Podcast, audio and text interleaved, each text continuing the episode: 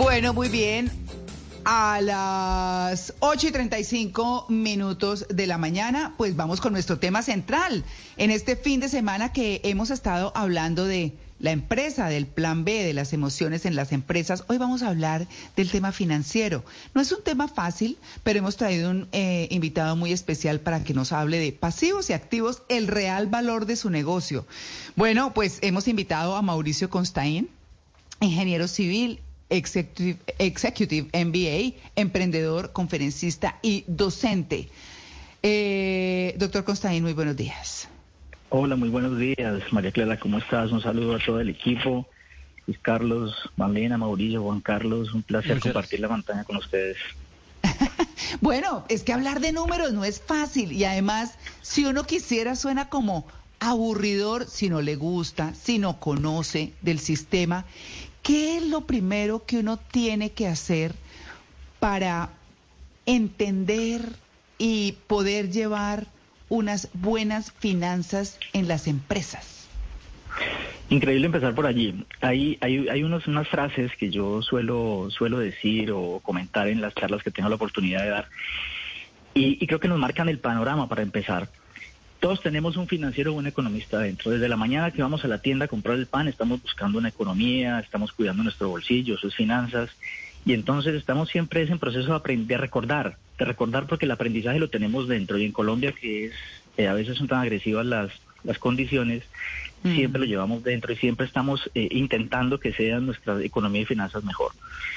Un punto, un punto crucial a tener en cuenta es que esto es un mundo de muchas variables, muchas variables, y muy alineado con lo que decía Cris hace dos días y lo que decía Alejandro ayer. Eh, poniendo en palabras un poco los números, eh, tiene muchas variables. Entonces esto hace que pueda ser muy fácil de entender. Las finanzas son muy amigables, son muy amigas. Ese cuento de que son lejanas y no podemos estar cerca de ellas, no. Si todos llevamos uno dentro, no es sino cuestión de entender, recordar y aplicar.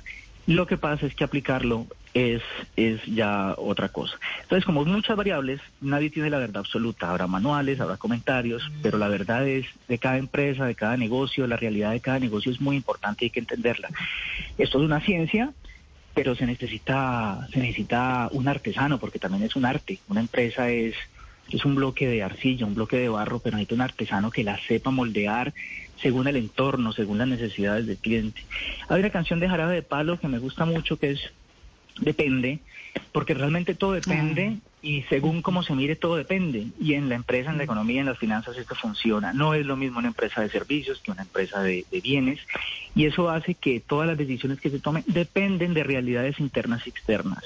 Al final, al final todo termina siendo dinero de una empresa. Las decisiones al final tristemente terminan tomándose por dinero y por eso no se puede tomar a la ligera este punto, porque a veces las empresas son técnicamente muy viables, pero financieramente no. Entonces esto hace que se cierren.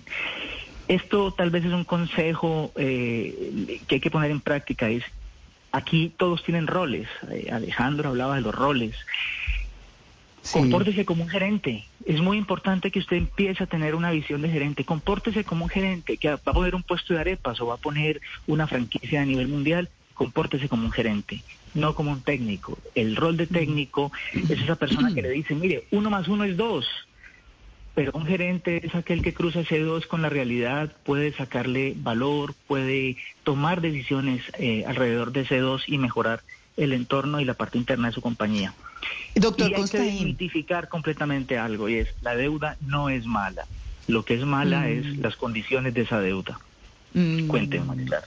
Eso está, eso está buenísimo. Voy a anotar aquí deuda para que hablemos más adelante de eso, porque es que usted toca un punto ahí muy importante en su respuesta y es eh, ese 2, esa suma que da 2, eh, como se maneje esa suma es lo que importa. Porque uno dice, bueno, en últimas tener empresa no va más allá de sumar, restar, multiplicar o dividir. ¿Eso es así? ¿O, cómo mirarlo de otra manera? Eso es comportarse como técnico, justamente. Técnico, ah. con un Excel, eh, un plan financiero que le da números, pérdidas, ganancias, flujo de caja. Eso es es, tener una visión eh, de técnico, de, usar herramientas y plasmarlas, pero el verdadero, el, verdadero fin de esto, como empresario, lo que tiene que ponerse usted como, como norte en, su mente es ¿qué hago con esos resultados? ¿Cómo voy a hacer que esos resultados sean eh, eh, provechosos para mí, para mi cliente?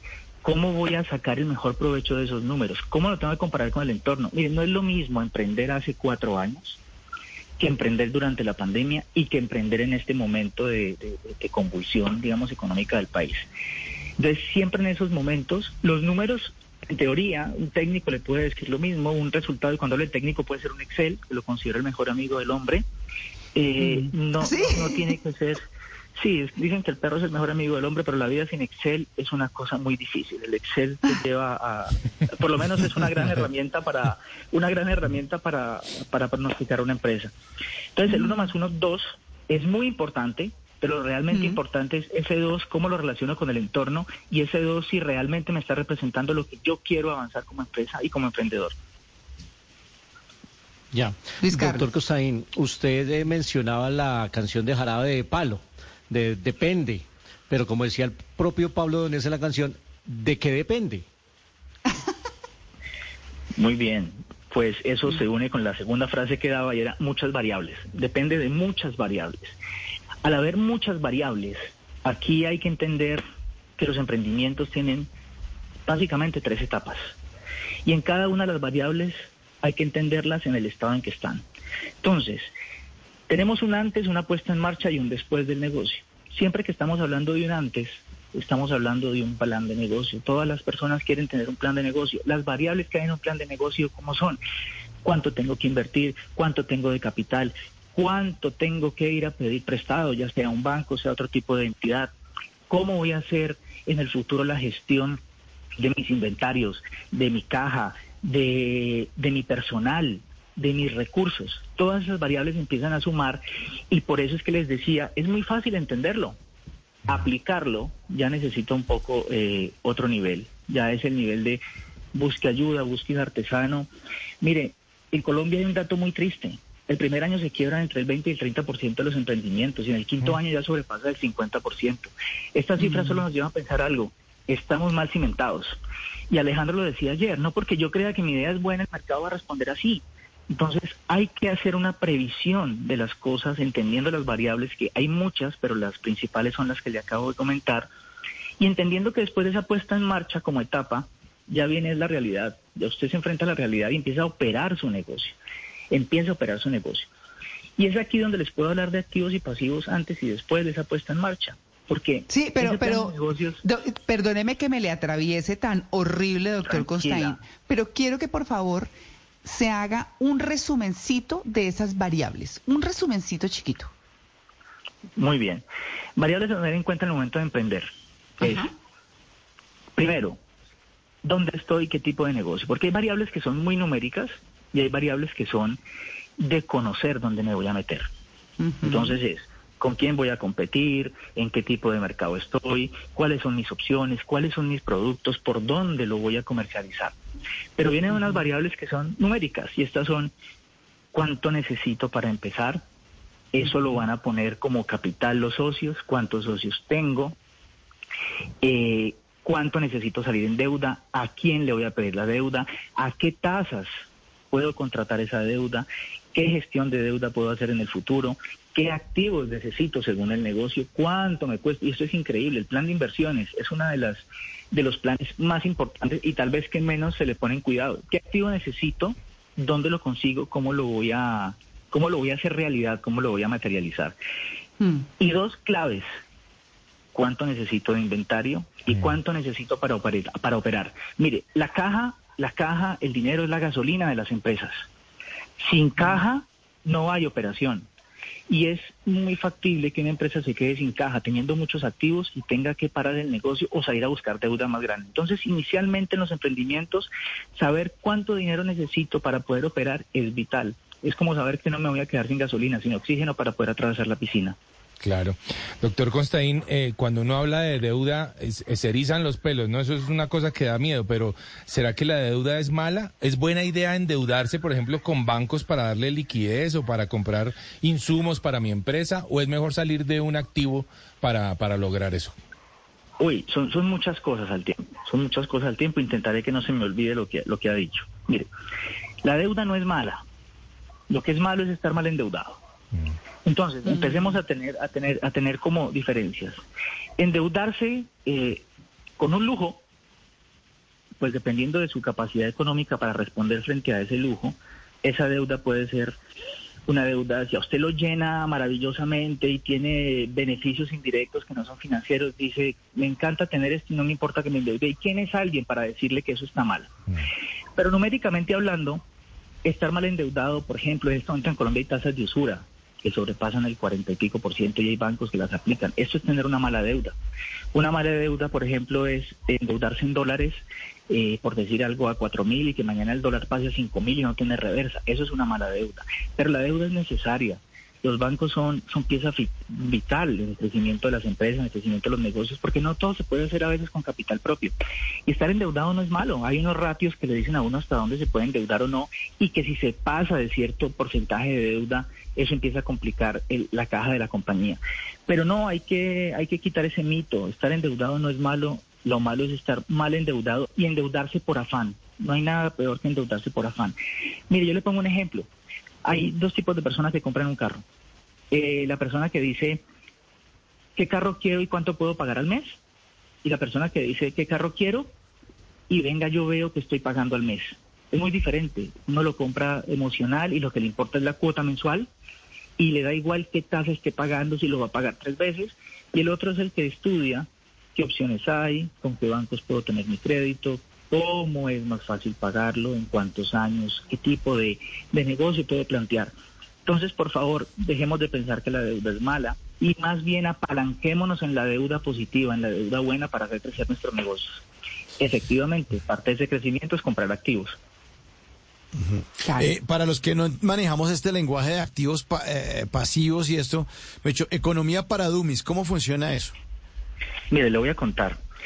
Eh, básicamente, básicamente, básicamente, los, los, los activos son derechos, derechos, bienes que yo tengo. ¿Qué es un bien? Yo he comprado un televisor o he comprado una gran maquinaria o he invertido en una planta. Esos son activos. Los activos son eh, eh, corrientes o circulantes o pueden ser eh, no corrientes o fijos. ¿Eso en qué cambia? Cambia en, en, la, en la velocidad en que yo lo puedo volver dinero. Y eso es liquidez. Entonces yo los organizo de menos a mayor liquidez o de mayor a menor liquidez dependiendo del país.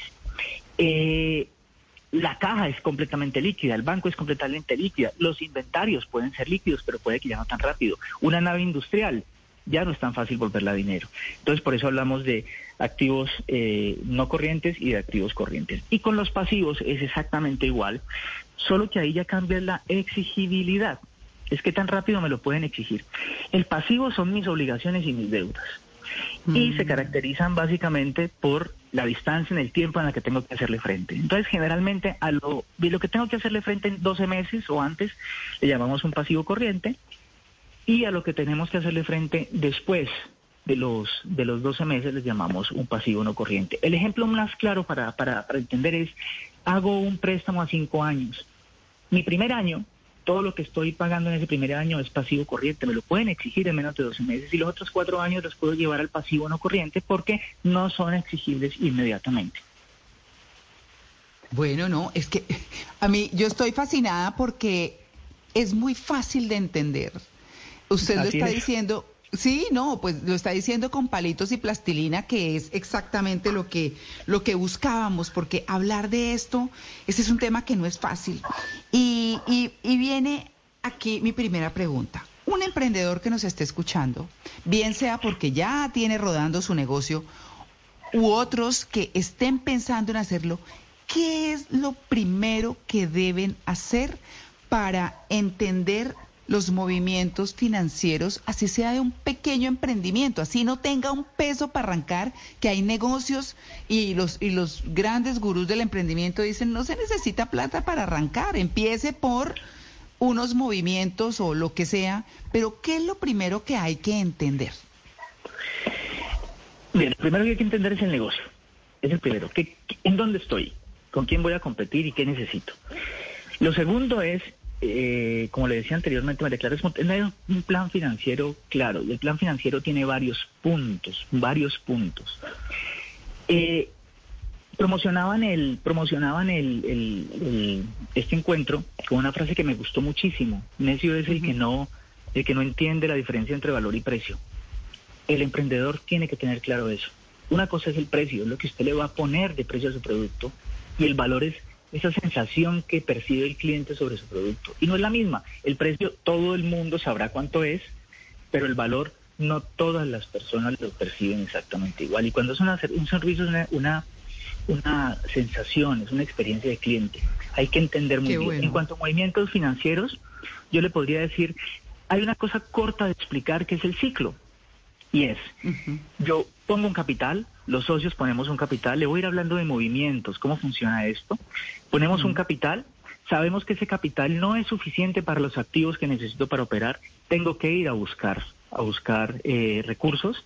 Eso es vía deuda, eh, logro esos recursos vía deuda, voy y compro activos, voy y tengo activos, cuando hablo de comprar activos pueden ser activos fijos, eh, computadores, lo que necesiten, eh, tengo mi inventario, tengo mi, tengo en caja una capacidad para poder operar unos meses por si el negocio no va como lo pensaba, y a raíz de eso empieza la operación.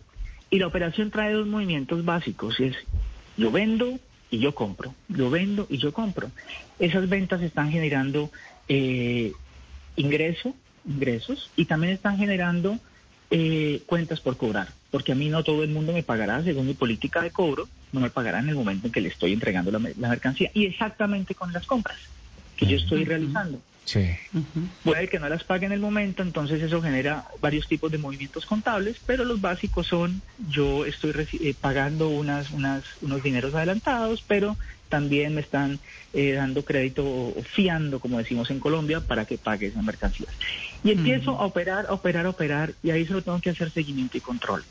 Esto que ha sido fácil más o menos de explicar, es complicado de operar. Mm porque aquí es donde se necesita el artesano, aquí es donde necesita alguien que no es lo mismo operar y, y, por eso es, es, muy triste. Mire, yo en el, en el gremio de la ingeniería, eh, muchas personas salen de ingeniería, de ingeniería convencidas que son muy buenos eh, administradores, muy buenos gerentes, y no, tenemos una carencia de este tipo de asignaturas en las, en las, en las carreras y en las universidades, y la gente sale, como decía Alejandro, desde el ego cree que su idea es buena, la pone en marcha y se da cuenta que no.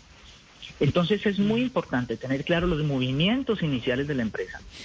¿Qué va a hacer con los excedentes? ¿Cómo va a gestionar sus activos y sus pasivos? Que eso es, es un arte. Es porque cuando ya estoy operando, viene algo muy hermoso que es la gestión de los activos y los pasivos. En el plan de inversiones, que era mi antes, yo decía, ¿en qué voy a usar el dinero? ¿Qué necesito? ¿Y cómo lo voy a financiar?